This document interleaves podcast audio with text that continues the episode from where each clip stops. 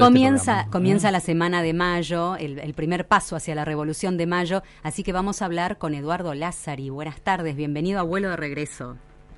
Hola, muy buenas tardes, ¿cómo estás Eva? ¿Qué tal Santiago? ¿Cómo estás Eduardo? Muy bien. Bueno, hoy me desperté eh, recordando, viste que las redes te hacen recordar todo, es el día de la escarapela, hoy comienza todo. ¿Nos ayudas? Así es, eh, eh, es muy curioso porque el mes de mar, mayo se convierte en uno de los dos meses de la patria y coinciden la revolución, el día del eh, himno nacional, el día de la escarapela, pero no coinciden en el año, es decir, son diferentes. Eh, tenemos el 25 de mayo de 1810, que es el inicio de la revolución de la independencia argentina, el 11 de, marzo, de mayo de 1813, la aprobación por la Asamblea del año 13 del himno nacional, y el 18 de mayo de 1812, la aprobación por el primer triunvirato del uso de un distintivo al que llamamos escarapela para, en primer lugar, que sea usado por los soldados que estaban peleando en aquel tiempo y eh, se ha convertido en una peculiaridad de la Argentina que es que tiene cuatro símbolos nacionales, ya que la escarapela también reúne esa categoría, ¿no? Mm. Eh, la mayoría de los pueblos del mundo tienen un himno, tienen una bandera, tienen un escudo, pero no tienen una escarapela. Ahí tenemos un detalle interesante nosotros. Y eh, yo tenía pensado, a ver, corregime, ¿no?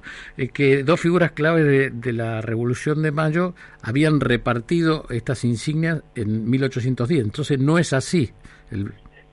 Eh, no, bueno, seguramente estás hablando de French y Beruti, Exactamente. los revoltosos. Sí. Eh, hay que decir que, el, digamos, sí coincide el símbolo que era de alguna manera marcar a determinadas personas. Recordemos que el 22 de mayo de 1810, cuando se reúne el Cabildo Abierto, que tenía una sola tarea, establecer si estaban dadas las condiciones jurídicas para que el virrey Baltasar Hidalgo de Cisneros fuera destituido o no, si estaban dadas las condiciones para que siguiera mandando o no, entonces eh, los revolucionarios habían comenzado a armar un grupo, ese grupo se lo llamó la Legión Infernal, formaban parte de la Legión Infernal Juan Larrea, Domingo French, Beruti, Nicolás Rodríguez Peña, varios, varios de, esos nombres ilustres, y eh, para, como la idea era verdaderamente revolucionaria, nosotros ahí tenemos un problema que es que eh, nuestra revolución de mayo fue una revolución muy bien manejada por la política y entonces no fue necesario el uso de la fuerza, mm. la, efusión de sangre. Entonces, eh, eh, pero estaba todo listo para que la hubiera si las cosas no salían bien. Entre ellos, entonces French y Beruti tenían la misión de marcar de alguna manera a aquellos que se sabía que iban a apoyar la ah, destitución del virrey. interesante. Cuestión de que sí, los chisperos de la Legión Infernal, que eran una serie de muchachos que estaban armados en la plaza, recibían la orden de entrar porque la votación había salido mal a los fines revolucionarios, se iban a encargar de matar a aquellos que no tenían las cintas. Pero eh, lo que es importante destacar es que no hay una sola prueba documental, no hay una sola prueba histórica que nos permita decir de qué color eran las cintas que French y Beruti le pusieron a los revolucionarios. Hay quienes dicen que fueron rojas, quienes dicen que fueron amarillas, casi con absoluta seguridad no eran ni celestes ni blancas. Eso surgió más adelante, ya cuando Belgrano toma los colores borbónicos, los colores de los Borbones, Belgrano era monárquico, y se van convirtiendo en los colores de la Revolución de Buenos Aires. Y aquel 18 de mayo, el día de la escarapela, que es el día que hoy estamos recordando, eh, primero es obligatorio para quién, como dijiste, para lo, lo que eran los funcionarios de ese momento. En ese momento era para los soldados y en 1812 se establece su uso obligatorio para los ciudadanos el Día de la Patria, es decir, el 25 de mayo. De hecho, hoy el protocolo, si fuéramos estrictos, nos dice que tenemos que usarla solo el 25 de mayo y el 9 de julio. No es apropiado protocolarmente el uso de la escarapela, por ejemplo, el 20 de junio, ah, por ejemplo, el 17 de agosto o el 11 de mm, septiembre, ¿eh? Aunque los próceres se lo merecen. Eh, pero el protocolo establece que la escarapela la usamos los ciudadanos o debemos usarla los ciudadanos el día de la patria. Y cuando hablamos de escarapela, hablamos de esa cintita que por medio del quitado de unos hilos se convierte en un círculo y están las tres franjas, la central celeste, luego la blanca y luego la celeste nuevamente. No hay en este caso ninguna aparición del sol, del escudo ah. o de ningún color amarillo. En esto hay que decir que muchas veces ahora, por ejemplo, el gobierno nacional tiene un símbolo que es como si fuera la escarapela y en el centro un corazón amarillo. Bueno, no, eso es simplemente una propaganda, es una publicidad, pero que no tiene ningún valor simbólico. ¿Qué diferencia, Eduardo Lázaro, hay en la obligación que nos dijiste recién al protocolo? ¿De qué se trataba la obligación de que los civiles debían usarlo? Bueno, por un lado, al ser un proceso revolucionario, la resistencia a su uso podía significar la falta de adhesión a la revolución, en una forma de marcar. Y esa costumbre se va a mantener durante muchos años y quien la va a utilizar muy duramente y ya por cuestiones partidarias fue Juan Manuel de Rosas, cuando estableció la obligatoriedad para utilizar el famoso cintillo rojo punzó, que era el color de los federales, es decir, eh, el uso de la escarapela de alguna manera marcaba eh, para los soldados su adhesión a la revolución y para los ciudadanos también eh, saber dónde pararse de alguna manera, ¿no? Pero ya en tiempos de paz y con el país organizado, la escarapela se convierte, digamos, en el uso en el uso de un símbolo nacional que los ciudadanos argentinos podemos disfrutar y que tiene solo la finalidad de recordar el 25 de mayo y el 9 de julio los días de la patria. Eduardo Lázari, historiador, eh, no te vamos a dejar pasar este día. Yo empecé eh, recordando a Sarmiento. ¿eh? yo justo tengo y hay muchas preguntas de, los oyentes. claro, a propósito, ya que tenemos un historiador y mencionamos a, a Sarmiento desde el primer minuto del programa, hay un oyente que dice, una vez le tiré la lengua a un profe medio jipón amante de las revoluciones. Le pregunté sobre Sarmiento, a lo que respondió categórico. Ese fue un hijo de su buena madre, pero qué falta nos hace. ¿Qué opina Eduardo Lázari? Bueno, a ver, eh, si ha habido alguien que tuvo un pensamiento progresista y de izquierda en el contexto del siglo XIX fue Sarmiento a tal punto que el Partido Socialista Argentino, cuando se funda en 1896, lo elige a Sarmiento como el primer socialista de la Argentina. Es muy curioso porque en todos los comités socialistas había retratos de Sarmiento, ¿no? Así que eso un poco respondiéndolo allí. Y lo que hay que decir es que eh, en estos tiempos que estamos viviendo, la gran lección que nos da Sarmiento es que los datos son importantes tenerlos en cuenta y eh, Sarmiento cuando mandó a hacer el censo, apenas inicia su presidencia, como ustedes decían, hizo todas las preguntas incómodas e incluso aquellas que sabía que el resultado no era conveniente. Éramos menos de los esperados, mm. se esperaban dos millones de personas, fueron un millón El 71% de los argentinos no sabían ni leer ni escribir mm. y además solo un 13 sabía leer y escribir. Los otros sabían leer nada más. Y Sarmiento no se enojó con los datos, sino que puso manos a la obra. En esto hay que decir que el ejemplo de Sarmiento sigue siendo profundamente actual, habida cuenta que eh, en el censo que se ha hecho hoy, por ejemplo, no se ha preguntado la religión de la gente, no se ha preguntado, por ejemplo, un tema que es una omisión increíble, no, no está considerada la condición de discapacitados. ¿eh? Este fue el gran reclamo que hacen aquellos que tienen en su familia.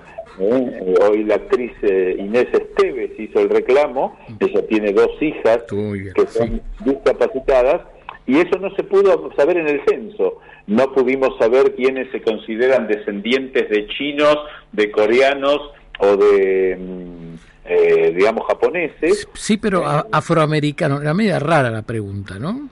La pregunta es porque se hace un racismo al revés. A ver. El racismo, claro, es decir, tenemos que saber quiénes se perciben afrodescendientes y quiénes se perciben descendientes de indios o de aborígenes eh, yo siempre uso la palabra indios porque cada vez que me reúno con caciques tehuelches o caciques mapuches, ellos me dicen que son indios, así que lo digo sin ningún temor. Eh, la cuestión es que eh, eso parecería ser que la exaltación de ciertas minorías obliga a eh, ignorar a las otras. Cuando un censo no es ni más ni menos que una fotografía que cuanto menos pixelada esté mejor porque son más los detalles que podemos ver. Eh, eh, pero bueno, eso en ese sentido, leer los censos de 1869, 1895, 1914, 1947 y los posteriores, nos permitían decir muchas cosas de nosotros mismos, a tal punto que el de 1914, el tercer censo, se imprimió, yo tengo los 10 tomos, son 10 tomos de 1500 páginas cada uno, con todo, todo, todo, todo, todo lo que estaba eh, mensurado en el país, desde la economía, la sociedad, la cultura y por supuesto la población, y se imprimió también en francés, para ser enviados esos 10 tomos a todos los gobiernos del mundo, para que los gobiernos del mundo supieran qué era la Argentina. Te quiere hacer una pregunta el doctor Luca Figueroa, que está con nosotros. Hola Eduardo, ¿cómo, te va? doctor? ¿Cómo andas, Eduardo? Es bien sabido, vuelvo al tema Sarmiento, porque si no nos vamos a, vamos a ponernos a discutir de los censos, que es un tema también apasionante. Y es bien sabido que Sarmiento tenía, como dijeron acá nuestros oyentes, fama de muy calentón, de que era, y es, son eh, las versiones taquigráficas de cuando ha ido al, Congreso enojándose en, en, plena Cámara y dictándole al taquígrafo que pusiera exactamente lo que él decía, son apoteósicas, uno las lee y realmente son muy divertidas viéndolas desde, desde muchos años de distancia. Pero tuvo alguna, alguna afrenta, algún duelo, alguna pelea de esas que hayan sido muy sonadas durante su historia? Bueno, en realidad sería bastante difícil encontrar algún ilustre argentino o sudamericano que no se haya peleado con Sarmiento. Sarmiento amaba la polémica, discutía, eh, enfrentaba las situaciones. Yo no recuerdo ¿eh? lo cual no quiere decir que no haya sido, pero no recuerdo que Sarmiento se haya batido a duelo con nadie, ah. porque él hablaba de la discusión de ideas y de hecho eh, era un hombre de un alma muy noble cuando moría alguno de sus grandes adversarios ideológicos, por ejemplo, cuando mm, murió Pedro de Ángelis, que había sido un contendor intelectual durante 20 años feroz, fue al, funeral en el cementerio de la Recoleta y dio un discurso altamente elogioso de De Angelis y lo empezó diciendo yo que lo combatía en vida con toda mi alma, hoy soy casi el único que está autorizado a elogiarlo. Entonces, eh, el Sarmiento entendía que la disputa en, la, en el mundo de las ideas era la que hacía progresar a las cosas y cuando alguien le recriminaba haber cambiado una vieja posición, llegó a decirle, mire, lo que pasa es que mi diferencia con usted es que yo no soy un burro, cuando me doy cuenta que me equivoco, cambio de posición, no me quedo empecinado en mi viejo error. Era una, una lengua muy filosa, por lo que se lee en, las versiones taquigráficas. Sí, sí, sí, sí, Sarmiento era eh, fue el primer hombre que habló de oligarquía en el Senado, cuando habló de la oligarquía con olor a bosta. eh, no, no dudaba en insultar, de, digamos, era un hombre apasionado, era un hombre, digamos, un argentino al que le dolía el país y fue quien logró determinar, junto con Juan Bautista Alberdi, el perfil ideológico de la República que fue la que eh, durante los 70, 80 años siguientes a Sarmiento como presidente se convirtió en una de las grandes naciones del mundo. Sarmiento es un hombre admirado hoy en el mundo y curiosamente denostado por quienes tienen trabajo gracias a él, que son los maestros, una cosa muy, muy, muy rara. Muy rara. Eh, Eduardo. Ya, nos tenemos que despedir del historiador, pero yo le quería preguntar si, si es cierto que su sordera lo hacía más ogro. Eh, no, no, no, no, no, no. Probablemente lo hacía capaz de discutir cuestiones en las que no estaba del todo digamos, bien armado. No, no, no, me parece que tenía mal carácter por talante y en algún caso sí, por supuesto, eh, mostraba su mal humor, pero también era un hombre de muy fino humor, un hombre muy cariñoso y sobre todo eh, un hombre animoso. yo siempre digo que si alguna vez me toca compartir el cielo, eh, con alguien, me gustaría que me toque en la nube de Sarmiento para seguir esa charla. Eduardo Laza, siempre es un placer charlar con vos, historiador. Bueno, gracias por, por contarnos la historia de, de la escarapela y nos fuimos a Sarmiento. Pero yo quiero invitarte a ver si nos animamos aquí en la radio a estas visitas que vos haces por el cementerio de la Recoleta. Mira, el 25 de mayo estamos armando algo que va a ser muy lindo, porque vamos a hacer una visita guiada de homenaje a las 4 de la tarde a todos los próceres de mayo de 1810 y en la tumba de cada uno de ellos sus descendientes nos van a contar alguna anécdota, alguna historia, así que eh, como lo vamos a tratar de hacer organizadamente, hay que anotarse en Eduardo Lázari, todo junto con doble Bueno, quiero contarte que nunca lo hice con vos, pero sí lo hice en el cementerio de Sevilla con un historiador cuando vivía en España y fue una experiencia inolvidable, así que me imagino que hacer la recoleta ¿Qué día va a ser, Eduardo?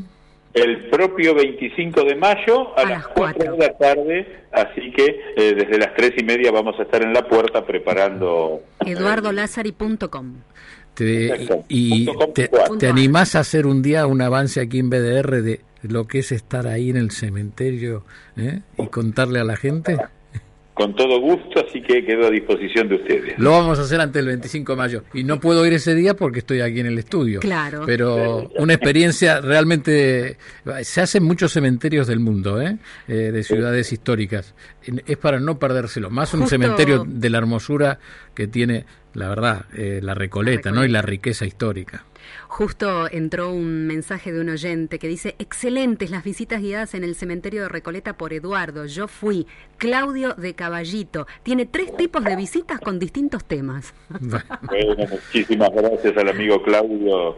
Así que muy bien, muchas gracias. Eduardo Lassi, te mandamos un abrazo enorme. Muchas gracias. ¿eh? Un abrazo y disfrutemos de esta semana de mayo. Muchas gracias y a disposición de ustedes. Bueno.